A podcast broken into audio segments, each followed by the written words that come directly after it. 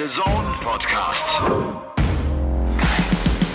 Game On, der The Zone Podcast mit Elmar Paulke und dem Robstar Robbie Marianovic.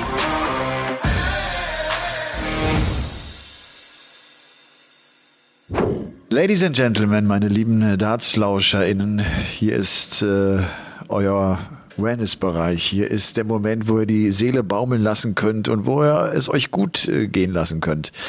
Es ist Game On, der The Zone Podcast, Folge Nummer 124. Und ähm, es ist der der 6. November, ich weiß gar nicht, was für ein Datum wir haben. Es ist der 7. November. Es ist der 8. November. Es ist der 8. November, Dienstag, der 8. November. Und ihr merkt schon in dieser Sekunde, dass der Paulke heute nicht so richtig perfekt vorbereitet ist. Er wird sich ein wenig durchschlawinern, aber er hat den Robstar an seiner Seite. Robbie Marianovic ist da. Und der sieht entspannt aus und er sieht zufrieden aus, auch wenn wir hier am Sonntagabend um 23.10 Uhr aufnehmen. Ich grüße dich, Robbie. Ich grüße dich, Elmar, und natürlich alle, die zuhören. Ja, ich bin entspannt komplett. Du siehst ja, ich trage eine Brille. Das kann, ja. kann eigentlich nur zwei Dinge bedeuten. Entweder du ich siehst meine, schlecht. Ja, das, ja, das sowieso. Entweder habe ich hier an meiner Steuer rumgemacht oder ich habe Darts gespielt. Also das zweite ist der Fall. Oh, hast du gut gespielt? Ähm, ja, ich habe ein paar Online-Matches gespielt hier auf meinem ähm, hier, äh, geilen Teil hier mit Kameras und allem drum und dran. Ähm, ja, ich spiele ich spiele eigentlich immer gut. Also ich habe äh, nie großartige Leistungsabfälle jetzt gehabt die letzten Monate oder Jahre oder sonst irgendwas. Also ich spiele solide. Ja, du hast eine Trainingsjacke an mit einem gelben Dartboard auf der linken Brust. Was, das, was ist das für ein Logo? Ich erkenne das nicht. Das haben wir schon mal besprochen, glaube ich, aber das ist äh, die Jacke von meiner kroatischen E-Dart-Mannschaft, wo ich ab und zu oh, mal stimmt. spiele. Ja. Oh, stimmt. Die trage ich gerne, die ist echt gemütlich. Die ist so schwarz-blau, so, so ein bisschen Bundeswehr-Style. Ja. Ähm, die ist echt bequem, gerade so für abends, wenn man dann hier runtergeht im Keller, äh, bis, es, bis die Heizung so ein bisschen aufgeheizt hat. Ähm, perfekt eigentlich. Wohlfühljacke. Hat ja jeder. Die Wohlfühljacke. Ja. Okay. Robby, Und äh, darf ich dich was fragen? Darf ich dich was ja, bitte, fragen? Bitte. Die Leute sehen dich ja nicht, ich sehe dich. Ja. Warst du beim Friseur? Ich war beim Friseur. Du siehst fantastisch aus. Ach, Robby, das hättest du nicht schöner formulieren können. Ich glaube dir zwar kein einziges Wort. Doch, nee, du, du siehst ein paar Jahre jünger aus, muss ich schon sagen. Äh, also so, als wenn ich äh, 74 wäre oder was. ja. Nein, nee, das sieht gut aus, steht dir. Ja. Vielen Dank. Jetzt werde ich gleich ganz rot. Hier beim Podcast. Robby, es war ein intensives Darts-Wochenende und ich sag dir eins, heute werden wir nicht ganz so lang wie die letzten Male. Ja. Wir haben ja zuletzt äh, die Stundenmarke häufig geknackt, ne? Ja. Ja, ich habe heute nicht so nicht so ein Sitzfleisch. Ich muss morgen einigermaßen früh raus. Äh, ich habe ja heute auch noch die Sendung gehabt, der Spieltag, und bin jetzt hier wieder zu Hause gelandet. Und es war eine coole Sendung, äh, weil Pierre Litbarski unter anderem zu Gast war. Pierre Litbarski ist echt ein Jugendhero von mir. Und das ist eigentlich ganz interessant. Also den habe ich echt als Kind und als Jugendlicher bewundert. Und der ist nur zehn Jahre älter als ich, weil der, weil der so wahnsinnig früh gut war. Der ist schon mit 18 äh, nach Köln gewechselt für 13.000 Mark. Das ist übrigens kein Witz, das stimmt, von Hertha Zehlendorf. Und war dann sehr schnell sehr gut. Und darum äh, habe ich den wie so ein wie so ein Hero, als wenn der zwei Generationen älter wäre als ich so irgendwie in Erinnerung. Und dem geht's gut. Das ist ein Markenbotschafter inzwischen vom VfL Wolfsburg und du merkst dem an, dem geht's gut. Ich lerne ja jetzt in dem letzten Jahr habe ich ja so einige äh, alteingesessene Fußball-Heroes sozusagen äh, in der Sendung gehabt. Und du hast nicht bei jedem so das Gefühl, dass es dem richtig gut geht, ne? Und dass der gesund aussieht und so. Pielet Barski, dem geht's gut. Das, das merkst du ihm an. Der ist völlig entspannt. Der ist total bodenständig. Der macht kein großes Aufsehen. Der ist da und, und hat sich gefreut und so. Das war echt cool. War echt nett. Ja, Litbarski, das ist jetzt 32 Jahre her, der WM-Titel. Ja. Der Deutschen 1990. 1990, Wahnsinn. genau. echt lange her. Boah. Und, und als ich äh, meinen Kindern erzählt habe, dass Pierre Basket zu Gast ist, weißt du, welche Szene ich so im, im, im Kopf habe, wenn ich dann, ich denke sofort daran, als Litti die Ecke geflankt hat, so auf, ich würde mal so sagen, auf 20 Meter, ne? Und, und Icke Hessler das Ding mit seiner Schuhgröße 38 Volley genommen hat und reingebimst hat in der Nationalmannschaft ja einmal. Ne? So eine Kombination, wie er auch heute noch erzählt hat, die sie oft trainiert haben, so nach dem Training. Und äh, das, das ist so, das ist so das Tor, was ich mit Litbarski und Hessler verbinde. Ja, beide wirklich Legenden, muss man schon sagen. Wir sind auf Abwägen. Ja. Ja. Legen wir los. Legen wir Komm, los. Lass uns loslegen. Darts-Podcast ja. sind wir, oder? Ja. Ja. Ja. Okay. Wie, wie auch immer. Bekomme ja immer wieder, also das Anzahl an, an Nachrichten bezüglich des Feedbacks hier für unseren Podcast ist weiterhin echt groß. Vielen, vielen Dank Ja. dafür.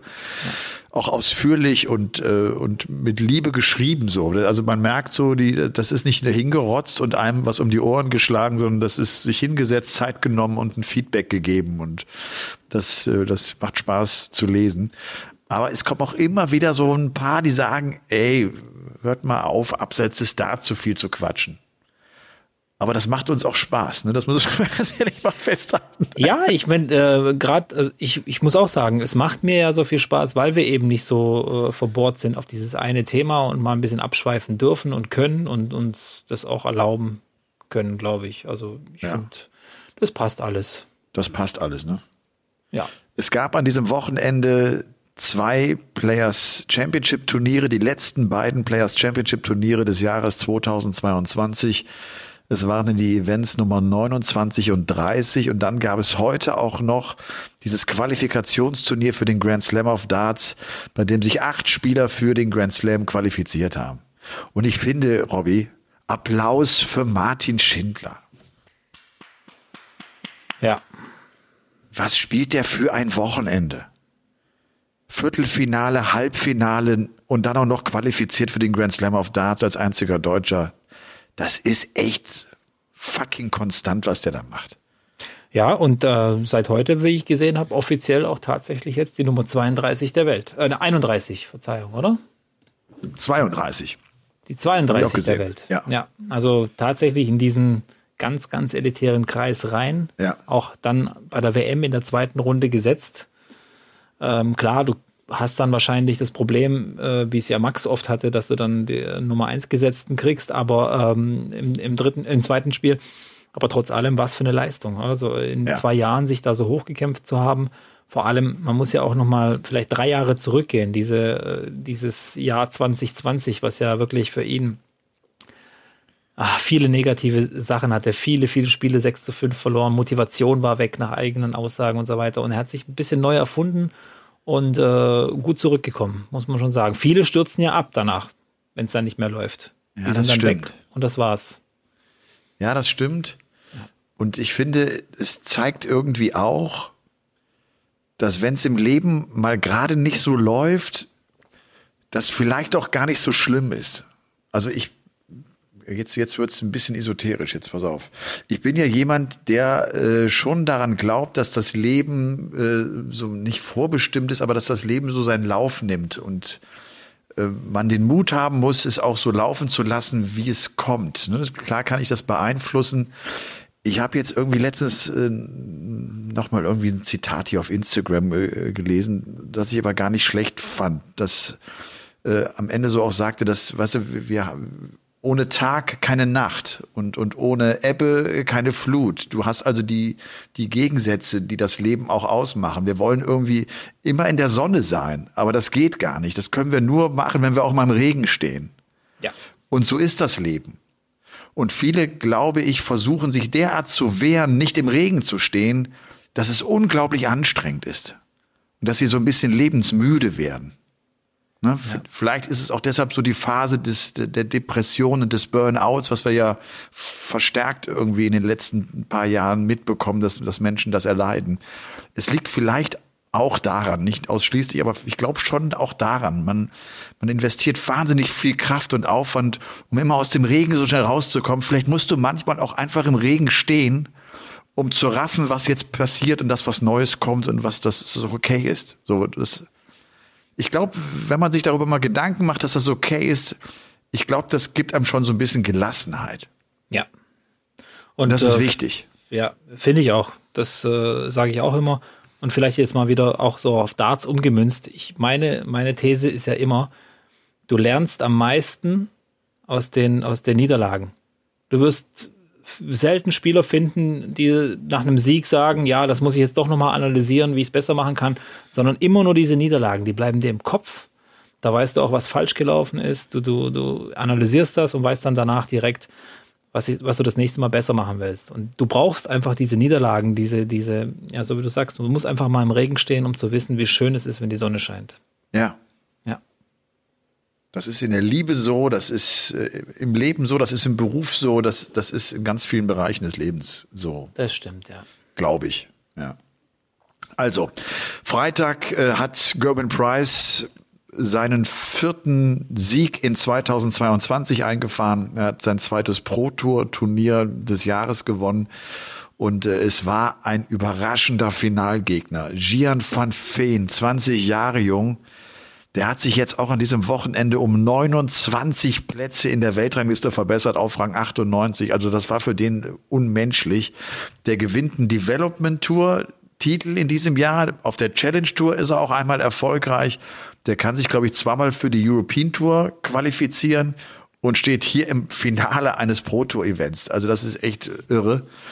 Äh, Price äh, schnappt sich das Ding mit 8 zu 4 und ja, es ist schon irgendwie ein Turniertag, an dem auch wieder viele große keine Rolle spielen. Und ein Turniertag, nachdem Gervin Price sagt, ihr wisst gar nicht, wie schwer es ist, so ein Turnier zu gewinnen. Das wissen die meisten überhaupt nicht. Wir versuchen das, glaube ich, auch immer nochmal anzudeuten und, und zu erklären. Aber es ist so. Du musst erstmal durchkommen an, an so einem Tag. Du musst sieben Matches in Folge gewinnen.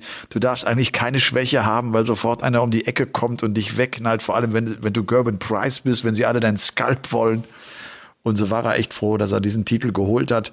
Und wie gesagt, Martin Schindler äh, erreicht das Viertelfinale, geht gegen Price mit 0 zu 6 raus, kriegt ein Whitewash von ihm. Wieder mal so ein Ding, ne? Der Price schnappt sich den Schindler gerade und dann schüttelt er den einmal richtig durch und stellt ihn dann wieder hin. Und dann hat der, da hat der Shindy irgendwie eine rote Birne und weiß gar nicht, wo oben und unten ist und wo Westen und Osten ist. Aber er hat's halt verloren. 0-6. Dabei hat er zuvor Ratajski geschlagen, Damon Hatter geschlagen, Peter Hudson geschlagen und auch den jungen Keen Barry rausgenommen.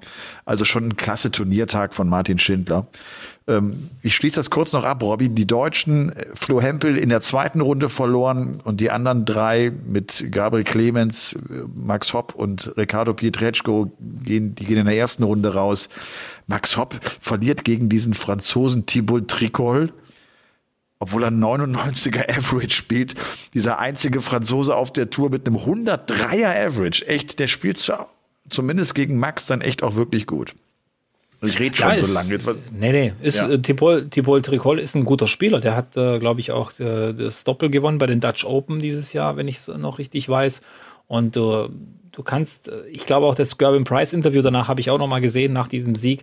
Er sagt, äh, es gibt niemanden mehr, den du einfach besiegst. Es gibt einfach niemanden mehr. Die können alle in, in, in den Momenten, wo es dann läuft, äh, super Averages spielen, super Spiele spielen. Nur jetzt mal dritte Runde, gehen dann raus. Gary Anderson, Peter Wright, ja. äh, Ryan Searle, James Wade und Nathan Aspinall. Und die spielen nicht gegeneinander. Die spielen gegen andere Leute. Und das ist das, das Krasse irgendwie, äh, wie schnell das gehen kann. Lauter viele Turnierfavoriten. Und äh, zu Gian van Ven muss ich auch nochmal sagen, der spielt nicht nur sich ins Finale, sondern er spielt auch ein gutes Turnier. Also er hat viele hunderte Averages dabei. Also nicht so ein, wie sagt man, so, so ein Durchmogeln oder so. Der hat wirklich gut gespielt. Mal wieder Joe Cullen geschlagen auf dem Weg dorthin. Und äh, es ist schon Wahnsinn, wie, wie dann plötzlich einer aus der dritten, vierten Reihe ohne Tourcard plötzlich in ein Finale geht. Und das untermauert, glaube ich, nochmal die Aussage von Gervin Price, dass es einfach niemanden mehr gibt, ähm, den du einfach so schlägst. Was ich aber mal wieder total faszinierend fand, Gervin Price spielt gegen Gian van Veen das Finale, wo du eigentlich sagen würdest, also so zwei, drei Worte zu deinem Überraschungsfinalgegner, weißt so, so Respekt oder, oder sagen, hey, toller Tag von dem jungen Mann oder so. Gibt's nicht bei Gervin Price. Interessiert ihn überhaupt nicht. Give me the money. Jeder andere, Peter Wright oder, oder Gary, nee, gut, Gary vielleicht auch nicht. Peter Wright, Michael van Gerven, egal. Die hätten wenigstens mal ein paar Worte zu ihrem Finalgegner gefunden. Nein, Gervin Price sagt, ich habe das hier gewonnen. Alle Scheinwerfer bitte auf mich. finde ich gut. ja. Ja, das ist der Price. Und Clayton ja. übrigens in der ersten Runde raus. Äh, der ja. war in der Aufzählung gar nicht dabei. Also wirklich viele große Namen, die, die, die früh rausgegangen sind. Und äh, Ricardo Pietreczko, äh, das sei auch an dieser Stelle schon mal gesagt, weil er den zweiten Tag dann auch besser spielt. Der qualifiziert sich auch noch für die Players Championship Finals. Nächster toller Erfolg aus deutscher Sicht. Ricardo, der, der äh, wirklich ein tolles Jahr am Ende auch jetzt gespielt hat, der sich wirklich eingefunden hat in diese PDC-Welt und, und der, der mitmischt. Der ist die 64, der kommt als allerletzter noch rein. Übrigens auf 65 steht dann äh, Gian van Veen. Ja. Der, also Ricardo musste Pfund, 500 ja, Pfund nur weniger. Der ne? musste tatsächlich bis zum letzten, also fast bis zur letzten Minute da zittern und, und gucken, wer ist da noch dabei. Connor Scott hätte ihn noch abfangen können, glaube ich, am letzten Tag, aber den hat dann Shindy eliminiert. Also von dem her äh, Glückwunsch an, an Ricardo äh, zu diesem, ähm, ja, zu diesem Major-Turnier, zu dem er sich, ich glaube, das ist das erste Major-Turnier, zu dem er sich qualifiziert hat.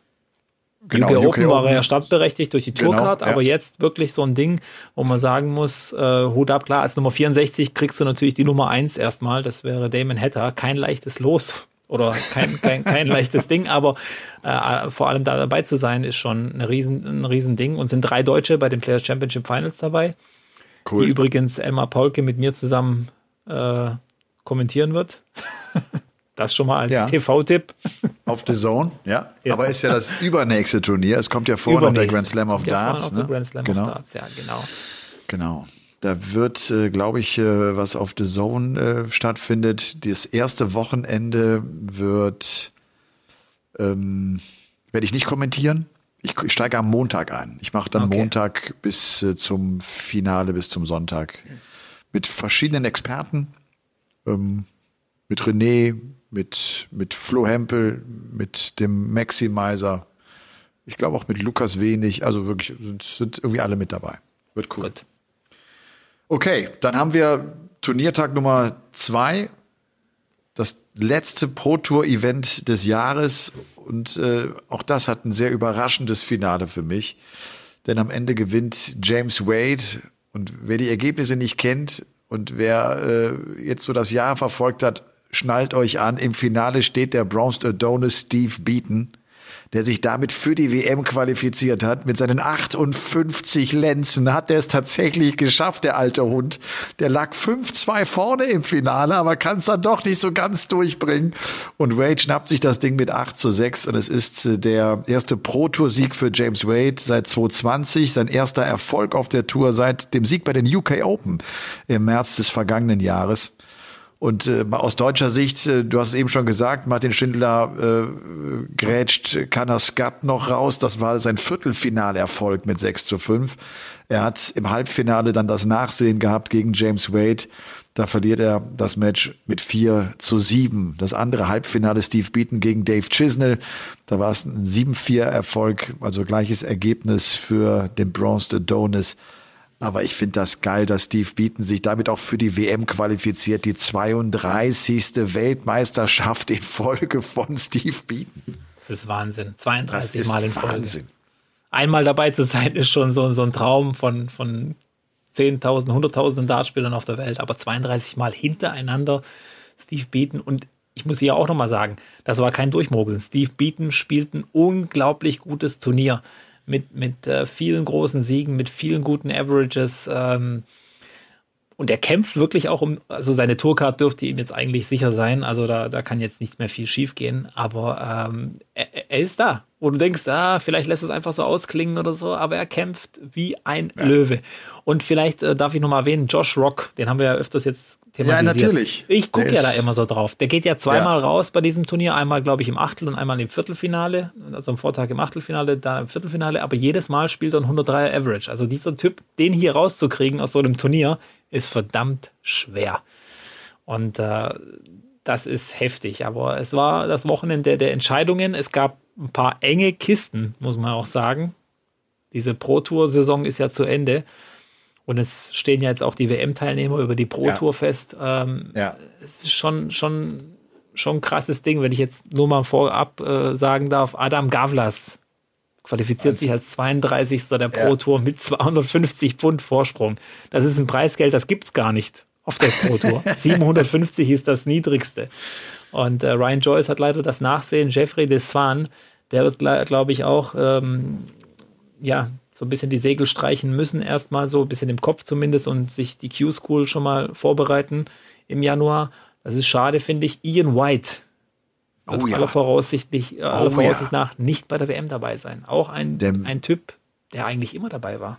Ey, der war Top 10, der, der war vor Corona, war der so gut mit dabei und hatte gerade auf der European Tour dann viele Erfolge eingeholt, wo man eigentlich dachte, komm, jetzt packt das auf der European Tour auf dieser Bühne, jetzt ist es nur noch ein letzter Schritt, dass er auch bei Major-Turnieren endlich äh, mal abräumt, was, was von seiner spielerischen Qualität her irgendwie jeder gedacht hat. Ne? Das war ja. immer nur eine Frage der Zeit. Ja. Der schmiert jetzt gerade richtig ab. Es gibt natürlich noch dieses eine WM-Qualifikationsturnier für all diejenigen, die eine Tourcard haben. Das ist wirklich das allerletzte Turnier auch so im Kalender. Ne? Es gibt noch mal ein PDC West Europe, ein PDC Eastern Europe. Es, es gibt noch so ein paar, aber das allerletzte Qualifikationsturnier ist wirklich das der, der, der Tourcard-Inhaber. Und da müssen wir mal abwarten, ah, wie viel kommen durch. Da kann auch sein, dass die PDC so ein bisschen auffüllt eventuell, falls sie noch merken, ach, da sagen uns internationale Spieler ab. Und wir haben noch einen Platz mehr vielleicht frei im Teilnehmerfeld, könnte ich mir vorstellen. Aber dass Ian White da rausrutscht, ist also ist unglaublich. Corona hat hat ihn völlig aus dem Wettbewerb genommen, hat ihm völlig seine seine Konfidenz genommen. Also das ist äh, unfassbar bei so einem erfahrenen, etablierten Spieler. Aber weißt du, wer, den ich auch hier irgendwie mit grün markiert habe auf dem Zettel? Raymond von Barnefeld. Ja. Barney qualifiziert sich für den Grand Slam of Darts. Der kommt durch. Ist einer von acht Spielern, der das schafft. Und der auch jetzt äh, nochmal ein Viertelfinale, glaube ich, jetzt gespielt hat, ne, am, am Samstag, also bei diesem zweiten und letzten äh, Pro Tour Event des Jahres. Und der ist damit natürlich auch bei der WM safe dabei und bei den Players Championship Finals dabei. Also der kriegt zumindest nochmal einen guten Saisonabschluss hin. Ja, äh, ist jetzt bei allen äh, Major-Turnieren noch dabei, die, die noch anstehen dieses Jahr für Barney natürlich auch, glaube ich, wichtig, TV-Zeit. Ganz, ganz wichtig. Wir reden ja hier auch von einer Marke, die Barney ja so ein bisschen repräsentiert. Das heißt auch für seine Sponsoren und, und Vertragspartner. Da, da muss schon einiges an TV-Zeit zusammenkommen und ich glaube, der Grand Slam vor allem ist für ihn natürlich top. Ehemaliger Sieger des Grand Slams. Ja. Barney ja äh, der letzte Sieger des Grand Slams, bevor es dann ein Ranglistenturnier wurde oder zumindest für die Rangliste gezählt hat. Absolut. so ein bisschen Pech ja, ja. gehabt, aber so ist es eben. Pech gehabt. Ja, aber wie gesagt, auch Boris Kritschmer ist dabei, ähm, Cameron Menzies ist dabei. Und äh, was wäre das denn? von Fallon Sherrock. Ja, ja was wäre das doch für ein schönes Los? Bo Greaves gegen Cameron Menzies in der ersten Runde oh. bei der WM. Oh, das wäre bitter, oder? Ich, merke schon diese, diese, diese Züge in dir, die das. Nein, das, ist, das hat ja nichts damit zu tun, dass ich irgendjemanden scheitern sehen will, aber es wäre schon eine tolle Geschichte, wenn Bo Greaves hier äh, den Haushalt Sherrock äh, so ein bisschen auseinander, auseinander nimmt. nimmt. In letzten, Im letzten Viertel des Jahres. es ist ja möglich. Ja, absolut, absolut. Ja. Lass uns vielleicht noch kurz dieses äh, letzte Pro Tour Event ja, genau. zu Ende bringen. Ich glaube auch gerade so die Ergebnisse der Deutschen, das interessiert die, weil man die Ergebnisse dann auch nicht so liest. Ähm, also Martin spielt das Halbfinale, Martin Schindler und äh, beendet damit diese Pro Tour Saison wirklich grandios, das muss man so sagen. Äh, Max Hopp und Gabriel Clemens gehen in der zweiten Runde raus. Clemens kriegt einen Whitewash gegen Kevin Dutz, den Niederländer. So 0-6 kommt ja auch nicht alle Tage vor. Max Hopp geht in der zweiten Runde raus gegen den an zwei gesetzten Rob Cross. Der verliert mit 3-6, spielt aber auch ein 84er Average, also jetzt auch nicht so äh, wirklich was zum Angeben. Er hatte sich in Runde 1 gegen Willy Borland durchgesetzt mit 6 zu 5. Und äh, wenn ich jetzt auch noch das Ergebnis von Riccardo Pietreczko hier sehe, das äh, war das Auftaktmatch gegen Chris Doby, das er verliert mit 4-6. Und äh, damit war also dann auch Endstation für Ricardo Pietreczko. Das sind jetzt auch Florian Hempel noch in der ersten Runde rausgegangen, eben gegen Adam Gavlas. Das war also nochmal ein wichtiger Sieg äh, für Gavlas, um dann bei der WM tatsächlich dabei zu sein. Es heißt aus deutscher Sicht letztlich klar, sie haben natürlich alle als äh, Tourcard-Spieler die Möglichkeit dieses Qualifikationsturniers, was wir eben angesprochen haben, und dann gibt's natürlich auch noch die Super League, die jetzt in der kommenden Woche gespielt wird. Ja, genau. Harte fünf Tage. Harte fünf Tage. Vor allem, äh, wenn du als Tourcard-Holder drei Tage auf der Tour hinter dir hast, dann hast du fünf Tage äh, noch die Super League. Also, puh, das wird heftig. Ja. Müssen wir da irgendwie Favoriten durchgehen? Müssen wir die Gruppe der Super League mal durchgehen oder lassen wir es einfach geschehen? Ich meine, wir, wir wissen irgendwie klar, die, die, die großen Namen sind auch irgendwie, glaube ich, für uns alle auch die Favoriten. Ich finde, ja. dass Flo Hempel, er spielt's gar nicht schlecht, er hat einfach die Ergebnisse gerade nicht und er wird hoffen, dass er das natürlich hinbekommt in der Super League. Max hatte ja dieses Viertelfinale zuletzt noch mal, wo wir gedacht haben, komm, das gibt ihm jetzt bestimmt Auftrieb. Müssen wir echt abwarten. Ich finde es ganz schwer vorherzusagen, wer sich da durchsetzt. Ja, also ich glaube so, also aus, mein, aus meiner Sicht, es gibt jetzt so sieben, acht Spieler, die tatsächlich in Frage kommen würden. Vielleicht eher sechs als acht. Ähm, aber ansonsten wird es eben schwierig, weil eben auch viele Spieler dabei sind, die wahrscheinlich auch nicht mal die 80er-Marke im Average knacken werden in, auf die, in diesen fünf Tagen. Deswegen, ja. oder, oder zwei oder drei oder wie auch immer. Ähm, wird natürlich schwierig, aber es wird natürlich jetzt auch interessant sein, wer von diesen guten Spielern auch wirklich fünf Tage lang performen kann. Und dann kommt es natürlich darauf an, wer hat den Tag der Tage dann am letzten Tag, weil dann ist dann so, so ein bisschen Showdown und es geht um alles oder nichts. Aber die Distanzen werden immer länger und das spricht natürlich für Spieler wie Florian Hempel, Max Hopp, Pietreczko, ähm, Lukas Wenig würde ich da noch mit reinnehmen, Franz Rötsch vielleicht noch so auf der Grenze zu, äh, von einem, der, der da äh, noch mit reingrätschen kann. Aber äh, das werden die Spieler sein, die so ein bisschen ja, den Takt vorgeben, würde ich jetzt mal sagen. Ja. Ja. Okay, das Qualifikationsturnier für den Grand Slam of Darts das endet also dann mit folgenden Achtelfinalpartien. Acht Spieler, wie gesagt, haben sich dann für den Grand Slam qualifiziert. Also diejenigen, die das Achtelfinale für sich entscheiden konnten. Martin Schindler schafft das gegen Mike de Decker. Enges Ding, setzt sich mit 5 zu 4 durch. Gabriel Clemens geht leider in diesem finalen Match gegen Luke Woodhouse raus. Mit 3 zu 5 ist deshalb nicht mit dabei. Und in der Runde zuvor Ricardo Pietreczko, da bekommt das mit einem wahnsinnig gut aufgelegten Mervyn King zu tun, der ein 107er Average gegen ihn spielt und das Ding mit 5 zu 2 gewinnt. Und das, obwohl Pietreczko selbst eine 102er spielt. Ich finde auch, wenn man so mal die Averages von Ricardo sich anschaut, der hat sich wirklich so gemacht in diesem Jahr 2022. Du hast gesehen, so die ersten Turniere war einfach nur hinfahren, ankommen, gucken, wie die alle von ganz nah aussehen. Ich kenne die eigentlich nur aus dem Fernsehen. Das war wirklich erstmal akklimatisieren auf dieser PDC-Tour, ne? Und ja, ich, ich hatte Ricardo wirklich, also am Anfang des Jahres auch für so, so privat, so Gesprächen, WhatsApp-Gruppen oder sonst irgendwie, hatte ich ja Ricardo wirklich auf der Rechnung, dass er sich über die Pro Tour eigentlich für die WM qualifiziert. Weil ich kenne ihn jetzt schon ein paar Jahre, ich weiß, dass er gut spielt. Bei ihm war es auch immer so ein, so ein, ja, wie soll ich sagen, so ein, so ein, so ein Einstellungsproblem oft in den vergangenen Jahren. Zweimal Absage, Super League oder abgebrochen oder wie auch immer. Weißt du, hast du schon gemerkt, okay, der ist vielleicht noch ähm, vom Alter her noch nicht so reif oder, oder nicht so bereit dafür, das jetzt alles zu geben. Aber dieses Jahr hatte ich wirklich auf der Rechnung, sich über die Proto zu qualifizieren, weil ich eben auch weiß, dass er spielerisch die Qualität sicher auch hat. Und wenn wir jetzt noch, sagen wir mal, vier bis acht Players Championship Turniere gehabt hätten, dann wäre er wahrscheinlich ganz, ganz nah rangekommen an, an diese Plätze. Er hat sich echt äh, vor allem in der zweiten Jahreshälfte extrem gut nach oben gearbeitet. Die, die Zahlen wurden immer besser die, die Performances, auch die, die Gegner, die er geschlagen hat, wurden immer besser. Ja. Und, ähm, ja. und auch so ein, so ein Spiel wie heute. Also Mervyn King spielt 107, Ricardo 102.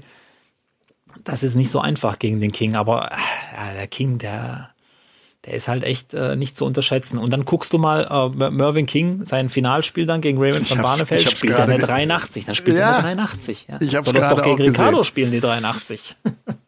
Also die acht ähm, Qualifikanten für den Grand Slam of Darts, mal einfach von oben nach unten runter gelesen, sind äh, Richie Edhouse, sind Raymond von Barnefeld, der wie gesagt dieses finale Match gegen Mervyn King gewinnt, Adam Gavlas, auch da ist er zur Stelle, kommt mit einem 81er Average in diesem finalen Match gegen äh, James Wilson durch. Äh, Alan Suter hat ein tolles Match gegen Stephen Bunting mit einem 101er Average, gewinnt das 5 zu 4. Martin ist durch, äh, Luke Woodhouse schlägt wie gesagt Gabriel Clemens. Dann haben wir Menzo Suljovic noch, der auch äh, an diesen letzten beiden Prototurnieren ordentlich unterwegs war. Der qualifiziert sich tatsächlich durch den 5-4-Erfolg gegen den Iren Steve Lennon für den Grand Slam of Darts. Und am Ende ist es auch noch Jermaine Vatimena, der da klar durchkommt mit 5 zu 1 gegen Radek Schaganski aus Polen. Ja, das sind Menzo also freut mich extrem, ja. Ja, wirklich. Vor allem auch im Hin Hinblick auf die WM. Also er, er ist ja so ein bisschen auf der Schwelle, schafft das noch als Top 32 oder nicht? Also so wenig ist das oder so viel ist das gar nicht an Abstand, die er da hat. Also wenn da jemand bei den Players Championships einen guten äh, Finals, einen guten Lauf hat, dann überholt er den. Das heißt, für Menzo war das jetzt auch ganz wichtig im Hinblick auf die WM-Quali. Ja. Und ich habe auch so ein bisschen im Hintergrund gehört, Menzo war, hatte auch Probleme physisch, also wirklich extrem äh, und, und, und äh, Motivation war es gar nicht so. Er war einfach nicht in der äh, Lage, so viel zu trainieren und so viel reinzustecken. Deswegen finde ich es gut, dass er jetzt wieder einigermaßen fit äh, zu sein scheint und äh, da nochmal angreift. Also das ist ein Spieler, den musst du einfach mögen, allein von seiner Art her. Und äh, sorry, eine WM ohne Menzo Suljovic-Interview auf Englisch geht einfach nicht. das Geht nicht. Geht nicht. Obwohl er sich schon so verbessert hat. Extrem, extrem. Er hat sich so verbessert, ja. Ich meine, die ersten äh, Jahre war ja immer mit Dolmetscher an seiner Seite, der ähnlich schlecht Englisch sprach wie er selbst. äh, auch das hatte wirklich viel Nettes und Sympathisches. Aber ja, das äh, hat er einfach spielerisch natürlich auch drauf. Aber apropos fit für die WM sein, wir müssen jetzt in dieser Woche, Robby, starten mit unserem gemeinsamen Trainingsplan, mit unserer gemeinsamen Trainingswoche. Ja. Bist Wollen wir das du, jetzt kurz kann, besprechen? ja, komm, mach mal. Also ich habe mal einen Vorschlag, weil ich, ich habe ja gesagt, wir haben eine ziemlich große Range an, an, an, an Leistungen, an, an Spielern, wie, wie da sind. Ich würde gerne mal anfangen mit Dingen, die man zu seinem normalen Training vielleicht so ein bisschen ergänzen kann. Einfach nur mal, um, um den Leuten zu zeigen, ähm, vor allem auch mal darauf hinzuweisen, 501 Spielen im Training macht kaum einer, der sich so ein bisschen ernsthafter damit beschäftigt. Also es gibt viele, die das nur machen, aber die meisten trainieren eben entweder ähm, natürlich die Doppel, die Finishwege und heute soll es so ein bisschen um Scoring gehen. Das heißt, diese zwei Dinge mal rein implementieren, habe ich es richtig gesagt, ja, in sein Training. Was ich immer gerne mache, ist ein Leg 2001 Single aus als Starter zu nehmen, weil man dann einfach so ein bisschen reinkommt. Das sind quasi vier Legs 501, die spielt man und dann ist man schon mal so ein bisschen warm. Das dauert so 10 bis 15 Minuten normalerweise, je nachdem, auf welchem Level ihr seid. Und das macht euch schon mal richtig locker. Du kommst mir gerade vor wie so ein Darts-Professor. Ja, Äh, also, also jetzt, also jetzt mal klare Ansage. Also wir starten mit, äh, mit, mit 2001, äh, einem Leck 2001 spielen. Genau. Okay. So. Und danach würde ich einfach mal versuchen, um es nicht zu lang zu halten. Und zwar, äh, es soll so ein bisschen um Fokus gehen, es soll um Konzentration gehen und auch das Scoring so ein bisschen verbessern. Also wieder Scoring. Weil das finde ich einfach wichtig am Anfang, dass man einfach das Scoring so ein bisschen verbessert und vor allem soll es hier jetzt, was ich jetzt gleich vorschlage, da soll es so ein bisschen um den Fokus gehen, um die Konzentration, was für mich das Wichtigste überhaupt ist in diesem Ding. Wer kann am längsten seinen Fokus und seine Konzentration halten? Das, ist, das sind die besten Spieler. Ja, du sowieso, ja. Ist mir schon klar. Mit den neuen 180 Darts. Ja. Ja. Hast du die jetzt reingehauen übrigens zum Verlosen Nein, noch nicht. oder noch nicht? Ja, Nein, da, da ich möchte ich ich jetzt war- mal ich- gern darauf hinweisen, wenn, wenn dieser Podcast läuft, dann werde ich nämlich ein paar Darts verlosen und zwar ein paar ganz besondere Darts. Also bitte. Aber die sind, die sind niemals so gut wie meine. Diese Woche werde ich auch, ich werde Ah. das raushauen diese Woche. ja, okay. Dann werden wir mal sehen, wer die besseren Darts verlost. Okay, gut. Aber du musst dich da schon warm anziehen. So, also auf Instagram auf jeden Fall gucken. Ähm, das zweite ist, es gibt ähm, ein Spiel, das nenne ich gerne, also eigentlich heißt es 21, aber ich würde es jetzt mal so ein bisschen ummodeln und zwar spielt es 10 Minuten lang. Und zwar ist das Ziel des Spiels 60 Punkte, also 320er, ähm, bringen euch einen Punkt aufs Konto. 100 Punkte, zwei Punkte, 140 drei Punkte und 180 vier Punkte. Und ihr spielt das dann einfach und zählt eure Punkte quasi zusammen und ähm, schaut, wie viele Punkte ihr in 10 Minuten zusammenkriegt. Und das soll so ein bisschen eure Benchmark sein. Das ist mein Ding. Und dann auch selber für sich im Kopf sagen, war das jetzt ein guten, waren das jetzt gute 10 Minuten? Will ich da auf jeden Fall drüber oder war das jetzt das, was ich eigentlich immer erreichen will? Man muss irgendwo so ein, so, so ein Richtwert einfach haben, wo man hin will. Das ist so ein ganz gutes Ding. Und es klingt jetzt so ein bisschen langweilig, dass man sagt, ja, einfach nur immer auf die 20 werfen. Aber das bringt euch vor allem in zwei Sachen was. Und das ist erstens mal, so wie ich gesagt habe, äh, Fokus und Konzentration. Und das zweite ist, ihr trainiert gut euren letzten, da äh, euren ersten Dart damit. Und den letzten natürlich. Der erste Dart ist wirklich beim Darts entscheidend. Der, der gibt ja oft die Richtung vor, wo gehen denn die Darts hin? Die nächsten zwei. Und du wirst ja alle Profis auch fragen können, die werden immer sagen, äh, wenn sie sich irgendwie beschweren, oh, mein erster Dart war heute nicht gut. Und das hat auch einen Grund. Und so trainiert ihr so ein bisschen euren ersten Dart und eure Konzentration. Also diese zwei Dinge vielleicht mal versuchen ins Training mit reinzubringen. Was ihr danach Sag macht, mal- ist völlig egal. sag mal ähm, eine Punktzahl, die du erreichst nach zehn Minuten. Habe ich noch nie mit zehn Minuten gemacht. Ich spiele äh, das anders. Wie? Hast du noch nie gemacht? Und warum sollen wir nee, das, das dann machen? weil ich das heute einfach ausprobiert habe, weil ich versucht habe, das so ein bisschen auf ein, äh, auf, ein, auf ein Level zu bringen, dass alle spielen können. Gar nicht so, ihr müsst jetzt da und da hin, sondern wirklich mit Zeit einfach. Dass man sagt, zehn Minuten, dann hat man auch wirklich so ein Ziel.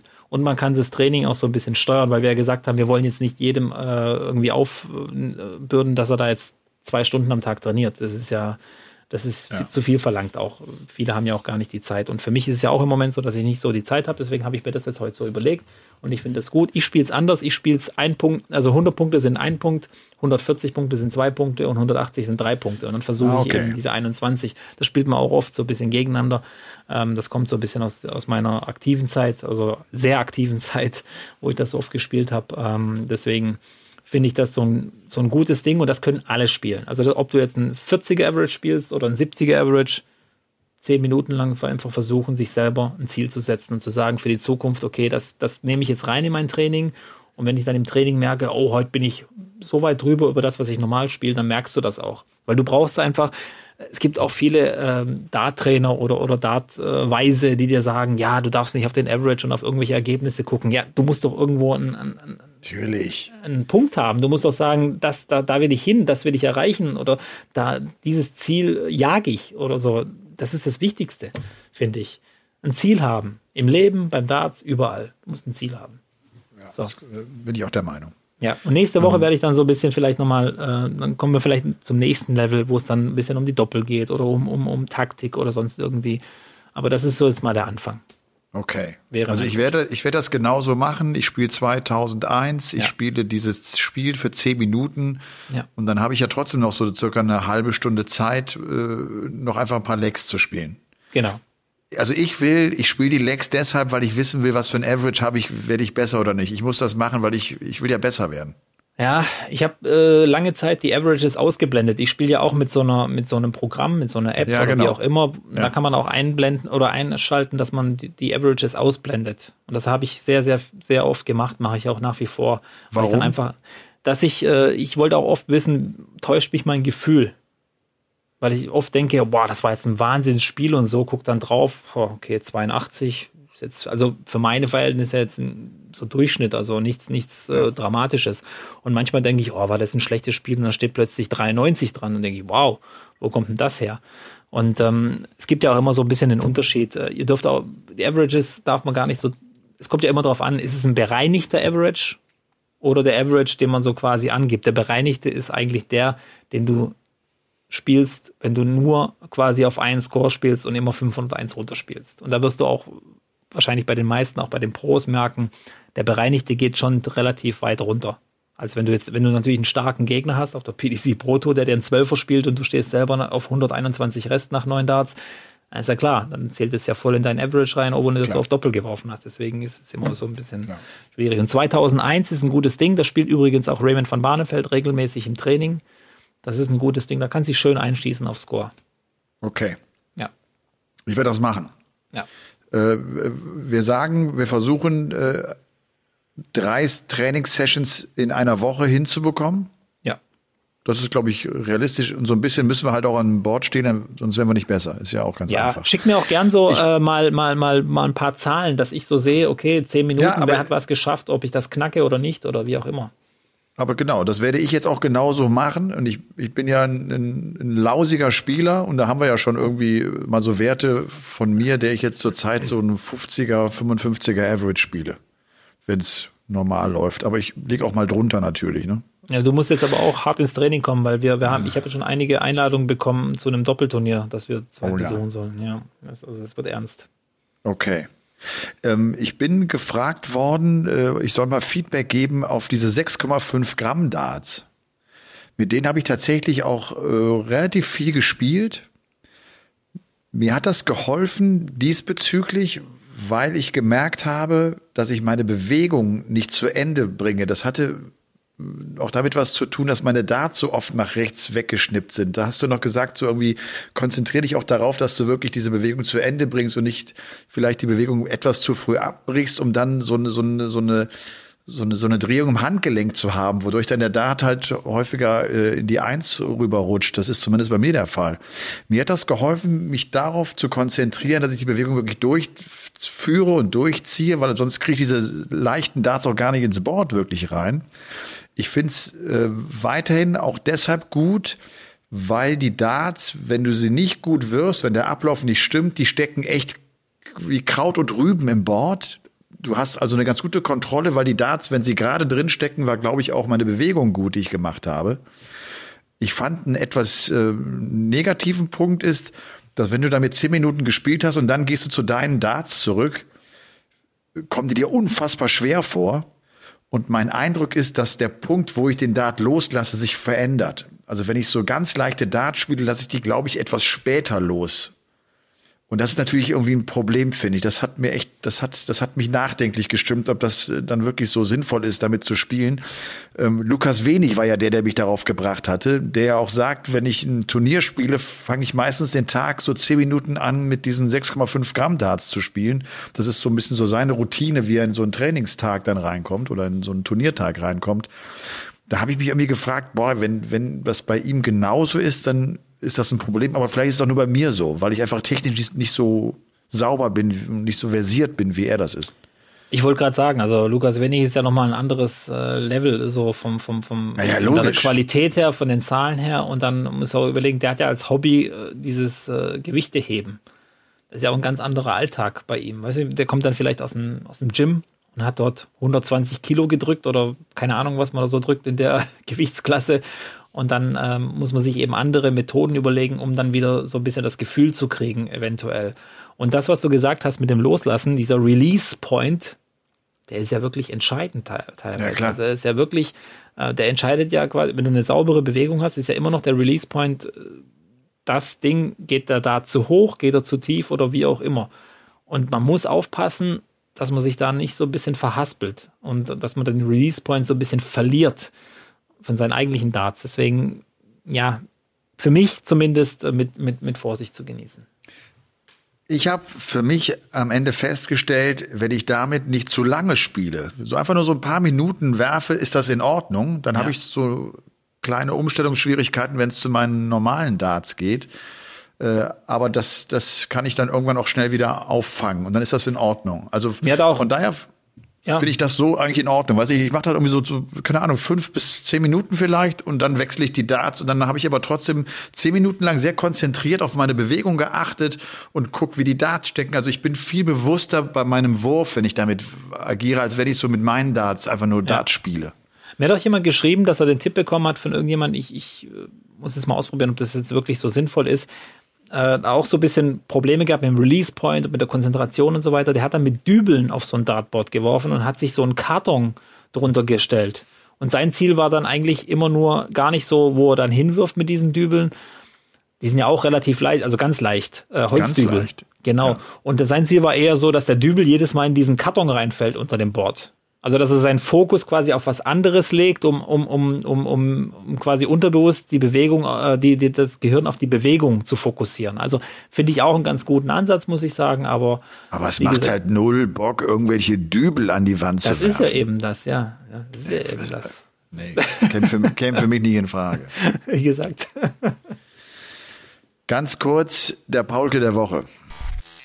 Der Paulke der Woche der Paulke der Woche und ich halte mich jetzt wirklich kurz, weil ich ihn schon abgefeiert habe. Ich, äh, ich, ich habe irgendwie die Woche über überlegt, wen soll ich nehmen. Mir ist nichts eingefallen und ich war so heilfroh, dass Steve Beaton das Finale erreicht hat und seine 32. WM in Folge spielt. Ladies and Gentlemen, der Paulke der Woche geht an den Bronze Adonis Steve Beaton.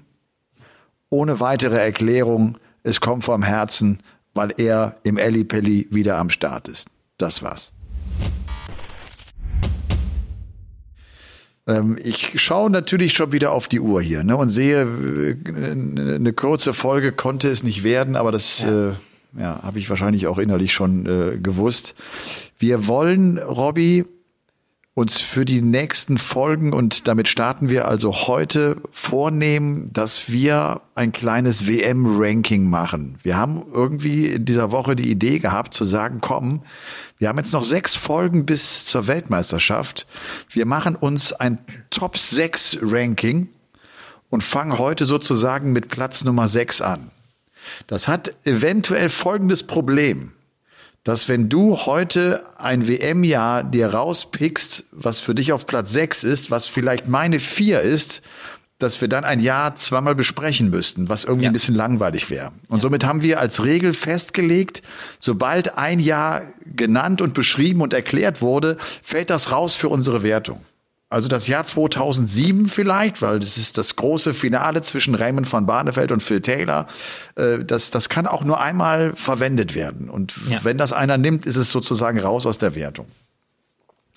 Und äh, wir machen das bis zur WM, bis zum 15. Dezember. Wir haben ja nochmal auch dann einen Podcast äh, am, am 12. Dezember, glaube ich, das ist der Dienstag.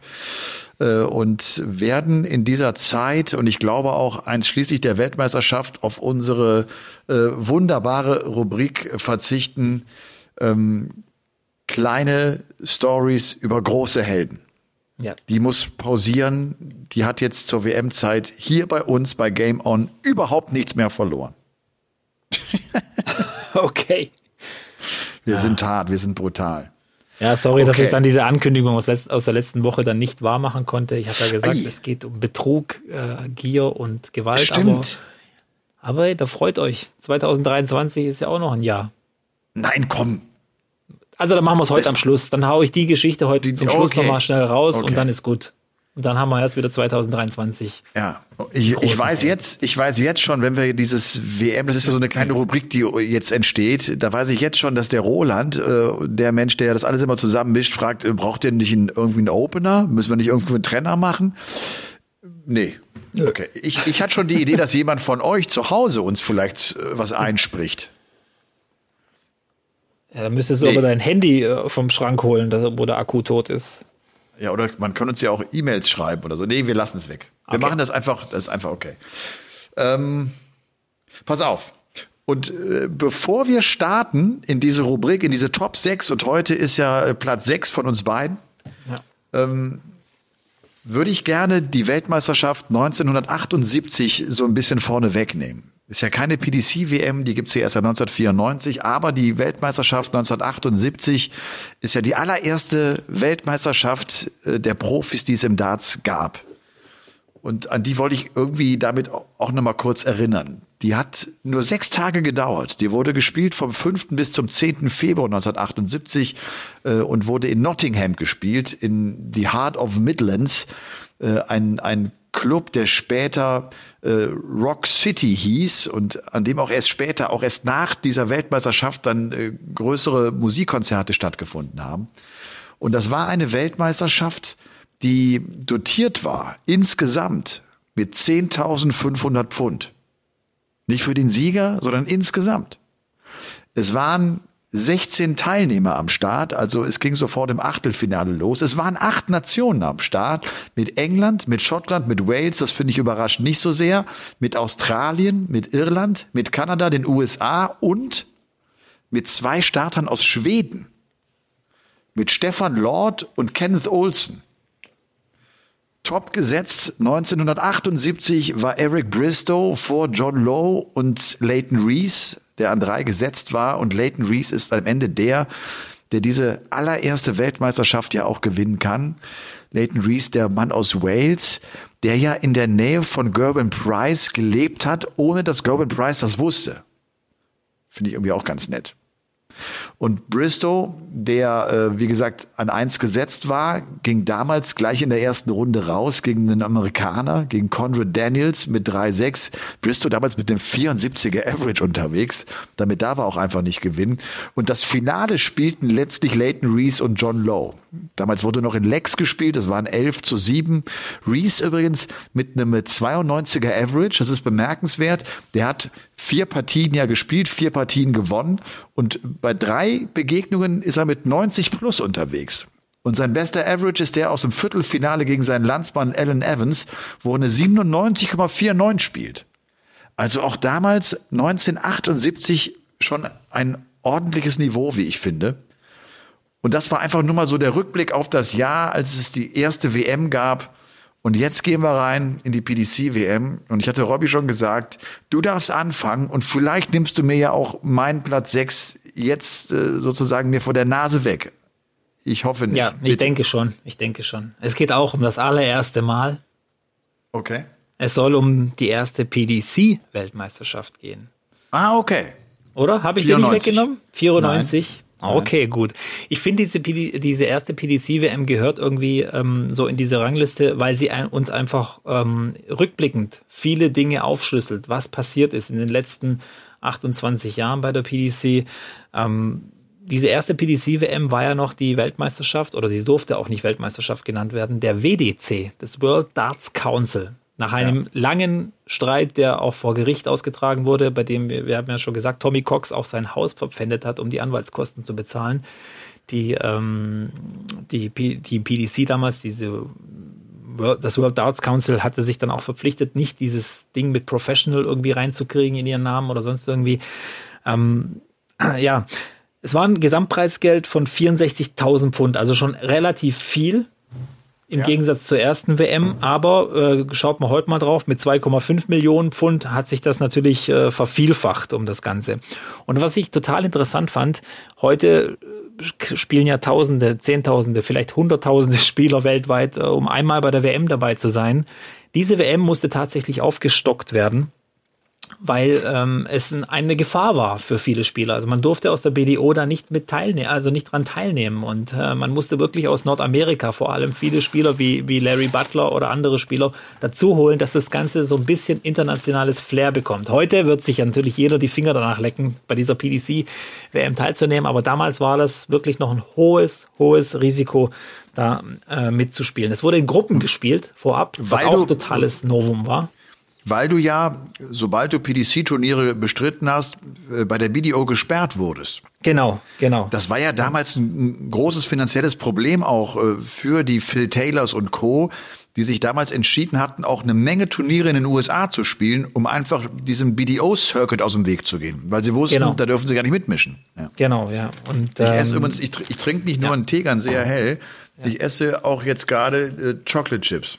Ja, und keiner hätte damals in der Dartswelt dieses Turnier tatsächlich als Weltmeisterschaft bezeichnet, weil es eben immer noch diese übermächtige BDO gab und äh, diesen, diesen weltberühmten Split. Vielleicht auch mal ein Hinweis in eigener Sache, wer dazu ein bisschen mehr wissen will, darf gerne mal auf meinen YouTube-Kanal äh, gehen. Da habe ich so eine Art so eine kleine Dokumentation drüber gedreht, über diesen BDO-PDC-Split. Also es ist eine, eine, echt spannende Geschichte auch so, was da alles so ein bisschen dahinter war und auch die Namen, wer da, wer da alles so ein bisschen mitgeholfen hat. Und es war eine WM, die Dennis Priestley gewonnen hat, 12.000 Pfund Siegprämie bekommen hat. Nur zum Vergleich, äh, Martin Schindler wird dieses Jahr wahrscheinlich zur WM gehen und nur nur mit dem, mit dem Fuß ans Oki stellen hat er schon 15.000 Pfund sicher. Also das mal zum Vergleich. Phil Taylor hat das Finale damals verloren das hätte er gern gewonnen, glaube ich, weil Phil Taylor ja immer einer war, der will das, das erste Mal immer gewinnen. Und er war ja einer der, der, der Hauptakteure, die das Ganze ins Rollen gebracht haben, der unbedingt äh, Geld verdienen wollte mit Darts und viel, viel mehr Geld verdienen wollte und deswegen auch diese, dieses hm, PDC-Ding.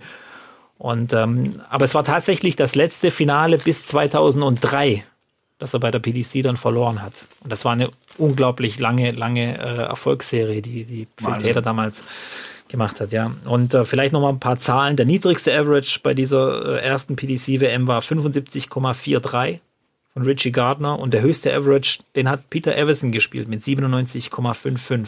Tom Kirby hat noch mitgespielt, der bis bis, keine Ahnung, äh, 20 Jahre später für Paul Nicholson ein großes Vorbild war. Tom Kirby war der Spieler, der immer mit einer Weste und Krawatte gespielt hat. Und wer Paul Nicholson kennt, der wird wissen, auch er hat oft diesen Style so ein bisschen angenommen und ähm, war einer der berühmtesten irischen Dartspieler. Und ähm, ja, und damals war eben auch dieses erste Mal Sky TV dabei. Das war ein Privatsender. Die, die, die BDO-WM war noch im öffentlich-rechtlichen quasi in, in, in England zu sehen auf der BBC. Ähm, es war wirklich, das waren Welten. Unterschied. Und äh, ich finde, jeder, der, der so ein bisschen da reinschnuppern will, sollte sich unbedingt so ein bisschen ein paar Zahlen zu dieser ersten PDC-WM anschauen, um zu sehen, was da eigentlich passiert ist in 28 Jahren, was für ein unfassbarer Fortschritt da äh, vorangegangen ist, ja. Ja, und man darf ja nicht vergessen, Damals hat man äh, unheimlich lange gesucht, um einen TV-Partner zu finden, der diese ja. WM übertragen hatte, weil das enorm wichtig war, um Sponsoren zu bekommen. Also du brauchst ja das Fernsehen, um auch attraktiv zu sein für Sponsoren. Und das war ja. damals ja auch schon, glaube ich, ein Coup, da war zumindest auch Barry Hearn schon mit involviert, der das mit, äh, der mit Sky Sports hinbekam. Und das waren dann auch so die ersten Züge, wo man sich auch von der BDO abgehoben hatte, weil es weil es den Walk-on gab, ne, weil es weil es auf eine, auf eine ganz andere Art und Weise präsentiert worden ist, weil halt auch äh, damals den neuen Gründern der PDC äh, oder des, des WDC klar wurde, wir, wir müssen etwas verändern. Wir können Darts nicht immer nur so präsentieren, wie das bislang präsentiert wurde. Und wir klauen uns Elemente aus dem, aus dem Wrestling und aus anderen Sportarten heraus und, und präsentieren so unseren Sport und unsere Sportler. Ja, deswegen mein Platz 6, 1994, die PDC bzw. WDC WM. Okay. Die erste. Mein Platz 6, und ich habe es auch einfach gewählt, weil ich unbedingt selber dieses Jahr beschreiben wollte, ist das WM-Jahr 2005. Die Weltmeisterschaft, die vom 26. Dezember bis zum 3. Januar dann 2005 gespielt wurde. Es ist ein Stück deutsche Darts-Geschichte. Es ist die erste Weltmeisterschaft, die live im deutschen Fernsehen übertragen wird. Eine WM, die mit 300.000 Pfund dotiert ist. Eine WM, die 40 Teilnehmer hat, also auch schon deutlich mehr, als äh, wir es eben gehört haben äh, im Vergleich zu 1994. Und es sind zehn Nationen am Start. Äh, 34 dieser 40 Spieler kommen aus England. Es gibt aber auch einen Starter äh, von Barbados. Hast du den drauf, wer das ist? Ich habe es gerade offen und äh, sehe gerade Anthony Ford. Ja, Anthony Ford. und, und, und denk so, diese Flagge, die ist mir komplett unbekannt. Die habe ich noch nie gesehen oder zumindest nicht bewusst. Aber Barbados ist schon geiles Und der Witz oder? ist, und mir ging das genauso, ich habe das auch nicht mehr drauf gehabt und der war auch noch mal 2008 mit dabei und der hat sich damals für die WM qualifiziert, weil er die Caribbean South American Masters gewonnen hatte, was auch immer das für ein Turnier ist. Er hat es dadurch äh, zu dieser äh, Weltmeisterschaft äh, geschafft und er hat dann wohl laut Wikipedia 2018 seine PDC-Karriere beendet. Ich habe Anthony Ford äh, nie mehr irgendwo gelesen bei irgendeinem Turnier, wer auch immer diesen Wikipedia-Eintrag damals geschrieben hat. Dann ist es ganz spannend, es sind 16 Spieler gesetzt und bis auf John Part und Roland Scholten kommen diese 16 Spieler der Setzliste alle aus England. Nicht aus Schottland, nicht aus Wales, nicht aus, sie kommen alle aus England. Und ähm, für uns begann damals im deutschen Sportfernsehen DSF diese Weltmeisterschaft mit dem Match von James Wade gegen Mark Holden, Spitzname Top Banana. Für James Wade war das die allererste PDC-WM. Er hatte schon zwei BDO-WMs gespielt und er geht gegen äh, Mark Holden raus mit 0-3. Und der Witz ist, ich habe das glaube ich schon mal auch erzählt, dass, dass damals der ganze Circuit wusste, dass Mark Holden äh, stark an der Titis litt. Das wusste auch James Wade. Und äh, er dachte, das kann er niemals verlieren gegen den. Da kommt er auf jeden Fall in die nächste Runde rein. Und er hat das Ding verloren. Das war ein Graus. Er hat im Match schon gedacht, das darf nicht wahr sein. Ich gehe gegen einen raus, der hier an Datitis leidet. Und ich krieg's überhaupt selber nicht auf die Kette. Und äh, ja, ist echt eine, eine WM, über die ich auch mit James Wade dann später nochmal gesprochen habe. Das ist so ein Match, an das er sich ganz genau erinnern kann. Fand ich eigentlich ganz lustig. Und dann gibt's noch ein witziges Detail. Diese Weltmeisterschaft 2005 ist die letzte Weltmeisterschaft des großen John Lowe. Und ich erinnere mich da echt gut dran. Wir haben dieses Spiel, der konnte äh, in der ersten Runde, hat er sich, glaube ich, gegen John Worthy durchgesetzt. Oder war es die erste Runde? Und er spielt damals dann das letzte Match des Abends, weil das halt eine große Nummer war für die PDC, dass der große John Lowe nochmal an den Start ging. Was haben wir die wir eigentlich keine Ahnung von Darts hatten, gemacht. Wir sind ausgestiegen aus dem Match von John Lowe. Wir haben es nicht bis zu Ende getragen, weil, du weißt es selbst, irgendwelche sexy Clips kamen. Okay. Für die, für die Darts-Szene natürlich eine Katastrophe. Uns war gar nicht so richtig bewusst, wer dieser John Lowe war. Ich wusste zwar irgendwie, der, der hat ein paar WMs gewonnen, aber dass das echt, das, das war echt ein großes Ende seiner Karriere, haben wir live nicht dabei gehabt. Ein riesen Fauxpas damals der völlig unwissenden, mini kleinen Darts-Redaktion beim DSF und ich gehörte mit dazu. Ja, seid froh, dass es damals kein Twitter gab. Oh ja. Das hat einen schönen oh, ja. Shitstorm gegeben. Oh ja, damals gab es nur E-Mails und davon hat es auch schon einige gegeben. Kopfschütteln in der ganzen Dartszene von Deutschland, das kannst du dir vorstellen. Ganz interessant noch, ab dem Viertelfinale sind nur noch Engländer im Turnier. Das Halbfinale gewinnt Mark Dudbridge gegen Wayne Mardell, der glaube ich damals schon echt eine große Chance hatte, vielleicht sogar Weltmeister zu werden. Und äh, Martel hatte äh, im Viertelfinale vorher noch den topgesetzten Colin Lloyd rausgenommen. Und das andere Halbfinale war auch echt ein legendäres Halbfinale zwischen Phil Taylor und dem Limestone Cowboy Bob Anderson, der der ja dann auch keine große Rolle später mehr spielte. Und äh, das gewann damals Taylor mit 6 zu 2 und er konnte auch das Finale gewinnen gegen Mark Dudbridge, The Flash, mit 7 zu 4 und Taylor damals mit einem 96er Average dabei. Übrigens der niedrigste Average des Turniers, du hast das eben auch schon genannt, 2005 ist der von Peter Evison. Hast du nicht eben auch gesagt, dass Peter Evison den niedrigsten hatte? Nee, der hat den höchsten Average bei der ersten PDC-WM. Siehst du? Hier spielt er den niedrigsten ja. mit einer 67,34. Ha? Das ist so schnell gut. geht das. Und zwar geht er raus mit 0 zu 4 gegen Andy Jenkins, Spitzname Rocky.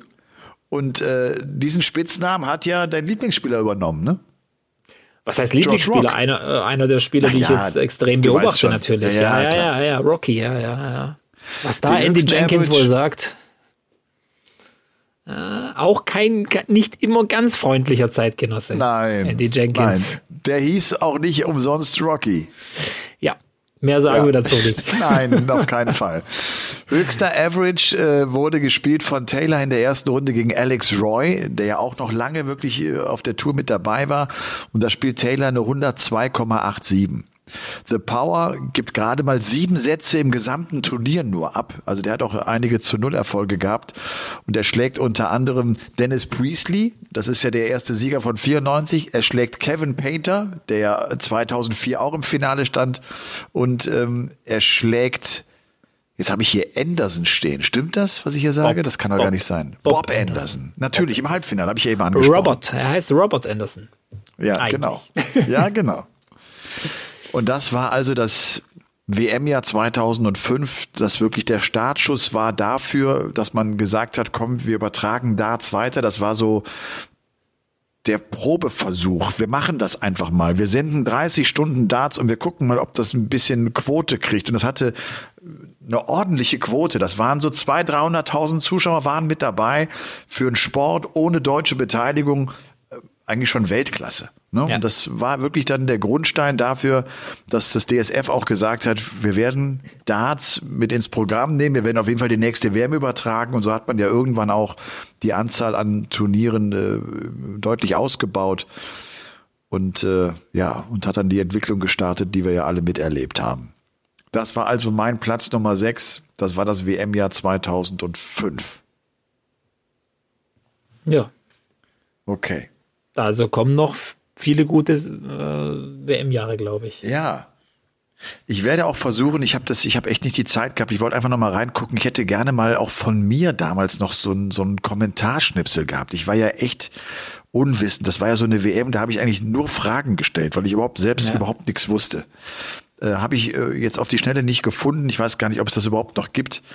Aber ich werde versuchen jetzt, äh, dass wir vielleicht äh, wenn wir Weltmeisterschaften haben, die ein bisschen aktueller sind, vielleicht auch mal so ein, paar Live-Calls mit, mit reinnimmt, um uns noch ein bisschen mehr in diese Zeit von damals zu beamen. Einen habe ich, also einen Live-Call wirst du auf jeden Fall bei mir hören, weil das war schon.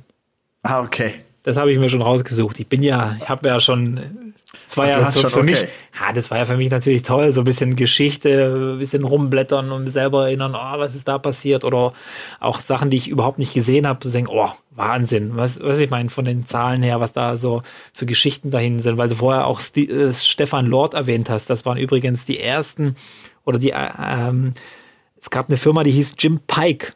Ich weiß nicht, ob ja. es die noch gibt. Ähm, mein haben, allererstes Board, das ich in irgendeinem... Board? Ja. ja. Ja, Und die haben Stefan Lord Darts verkauft und die Dinge haben damals wirklich 150 D-Mark gekostet. Also wahnsinnig teuer und und, und ich habe die die immer wieder bestellt für irgendjemanden, weil sie sie haben wollte, weil sie eben teuer waren, haben wir alle gedacht, mit denen schmeiße ich bestimmt besser oder werfe bestimmt besser.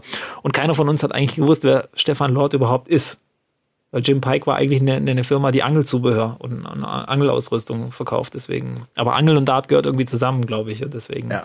Ich weiß gar nicht, ob es Jim Pike noch gibt. Also wenn, wenn das jemand so, so, so draußen vielleicht noch am Schirm Kann ich dir auch nicht glaub, sagen. Aber ich glaube nicht. Ich glaube nicht. Damals hieß es auf jeden Fall, ist ja eine Geschichte, die alle kennen, die damals äh, schon im Darts unterwegs waren, es wäre ein Schweineborsten-Dart gewesen. Was Natürlich, die sind aus Schweineborsten. Ja, ja. Wer was anderes behauptet, der lügt.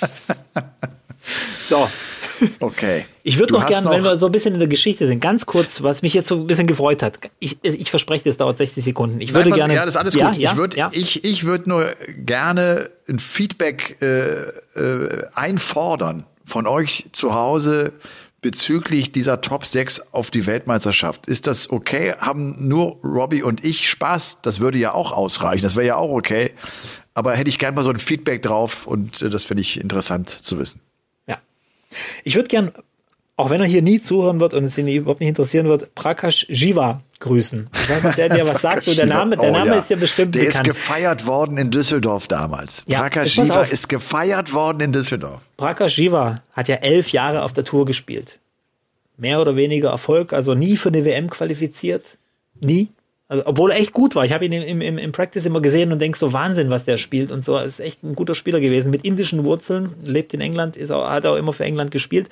Hat jahrelang versucht, die indische Staatsbürgerschaft quasi zu kriegen, um sich dann für Indien für die WM zu qualifizieren. Jetzt hat es irgendwie geklappt mit dieser Staatsbürgerschaft und hat es geschafft. Prakash Jiva nach einer langen, langen, langen Darts-Karriere wird er bei der WM dabei sein als indischer Qualifier. In Nitin diesem Kum, Jahr? Ja, er hat Nitin Kuma geschlagen im, im, im, im Finale und er wird dabei okay. sein und Prakash Shiva wird zum ersten Mal bei einer PDC WM dabei ja sein. Und es hat mich gefreut, dass ich es gelesen habe, weil ich diesen Typen einfach so auch so, so interessant und auch von der Optik her und von allem äh, cooler Typ und äh, ja, Prakash Shiva. Würde ich ja. einfach grüßen. Das ist total cool. Und der ist damals, ich weiß gar nicht auch warum, plötzlich wurde der so, weißt du, zu so einer großen Nummer und der ganze Laden sang nur noch seinen Namen und er wusste er selbst genossen. nicht warum. Und er hat es genossen. Er hat es genossen. genossen. Ihm war es scheißegal ja. warum. Ja. Er hat es einfach nur genossen. Ja. Der hat auch so ein, der hat ein ganz cooles Grinsen, so ein, so ein nettes Lachen im Gesicht. Total, und, äh, das, total, ja. ja. Deswegen, das wollte ich noch mal ganz kurz erwähnen. So. Das ist cool. Ähm, dann würde ich aber sagen, guck mal, Elmar, es ist echt schon spät geworden. Jetzt schnell, komm, und, mach deine, mach nee, deine. Nee, nee, machen wir nächste Woche. Komm, lass uns das nächste Woche machen. Wir haben doch Ernsthaft? Zeit. Leute, ich weiß, ihr seid alle im, im, im Instagram Stories und TikTok Fieber und es muss alles schnell gehen und ihr wollt alle Infos gleich haben, aber geduldet euch. Oder? Okay. Kann man doch erwarten. Sorry, Absolut. aber es ist echt bin, schon spät. Es ist nur nein, 16 hier auch bei mir. Neugierig. Ja. Und ich muss morgen früh ähm, ja, ähm, Kinder abgeben und, und also äh, zur Tagesmutter bringen und, und Frühstück machen und alles drum und dran. Du es hast ist, ein Leben, die Kinder zur Tagesmutter bringen. Robby, ja. du weißt gar nicht, wie gut es dir geht. Ich könnte sie auch äh, optional noch zu den Omas bringen. Also die sind, die sind Gold wert. Die sind echt, die kannst du nicht bezahlen. Die sind, die sind. Äh, ich hätte noch eine Option äh, für den Hinterkopf. Lass sie einfach bei dir. Ja, nee, die freuen sich auch mal, wenn sie mich nicht sehen. Glaub's mir. Es tut allen gut. Okay. Es tut allen gut, okay. Es tut allen gut. Du, ich werde, äh, ich werde meinen Trainingsplan werde ich genau morgen beginnen oder besser ja. gesagt heute, also am Montag. Da werde ich dann diese halbe, dreiviertel Stunde an Bord verbringen. Ich mache das selber vier Wochen lang bis zum Dezember. Und ich hoffe, dass ich dann im Average zumindest teilweise über 60 gehe. Und wenn ich einen geilen Tag habe, auch mal eine 70 spiele bei Best of Three oder Best of Five Legs. So eine kurze Distanz. Ja. Da würde ich auch gerne nächste Woche nochmal dazu was sagen. Gerade dieser Average im, im, im, Training, den man sich dann ja so, so ein bisschen notiert und so. Wann der wirklich so ein bisschen notiert werden sollte, unter welchen Umständen. Und dass nicht jedes Spiel, das man im Training spielt, auch wenn es ein 501-Leg ist, ähm, in deinen eigenen Statistiken auftauchen sollte als dein Average. Unter okay. welchen Voraussetzungen ich das reinnehmen würde. Und unter welchen Voraussetzungen ich vielleicht auch mal sagen würde, dass das war heute einfach nichts. Weil Bei mir taucht das immer dann auf, wenn es wenn's gut ein guter ist. Ja. ja, klar. Genau, ja, ja, ja, ja. Wenn du mich fragst, ich habe äh, vor zwei Wochen einen 110er Average hier online gespielt gegen jemanden. Das ist natürlich mein Average. Nichts anderes. Natürlich. Das ist ja auch der Grund, warum uns äh, immer wieder Leute auch anschreiben und nach dem Motto, ich spiele also Ja. zu Hause so ein, so ein 95er Average, wo du sagst, okay, mein Freund, warum spielst du nicht die Profitour, wenn das dein, wenn das dein Average ist? Ja, oder unterschreibst von mir einen Managementvertrag. ja, genau. Noch viel, viel besser. Ich habe die besten. Und äh, nächste Woche werde ich dann auch nochmal ähm, zu der Geschichte, also wir haben nur noch vollgepacktes Programm hier bis zur WM. Ja, ja, ähm, sowieso. Ähm, ich habe eine Spielstätte auch mir rausgesucht, die sich bei uns vorgestellt hat, fand ich ganz interessant und äh, die werden wir dann auch Ach, das, mal- oh nein, stopp, das müssen wir machen. Robby, das wir ist? Pflicht. Direkt. Okay, ist Pflicht. Ich, okay. du, du liest einen vor, ich lese einen vor. Okay, also ich habe hier vom Amarius, ähm, die haben ein, die haben letzte Woche einen Dartraum eingeweiht und sind bei den, pass auf, Schöndorfer Sportverein. Die haben jetzt eine Dartsabteilung und ähm, wollen dann auch jetzt langsam in die Richtung Vereinsgründung gehen und sind in der Region Thüringen, Stadt Weimar, Ortsteil Schöndorf. Dartverein Schöndorfer Dartfüchse. Es sieht schon ganz heimelig aus, muss ich sagen, auf den Fotos. Ähm, die, die, die Dartboard-Anlage sehr gemütlich, alles. Und ähm, ja, deswegen, wer da Interesse hat, soll doch mal äh, schauen. Der Dartverein Schöndorfer Dartfüchse in Weimar, Ortsteil Schöndorf im schönen Thüringen. Okay. Und ich habe hier eine Nachricht von Stefan, von Stefan Westermann. Der ist der Betreiber vom SOL Dart Center Südoldenburg in Großen Kneten, wenn ich das richtig hier ausspreche.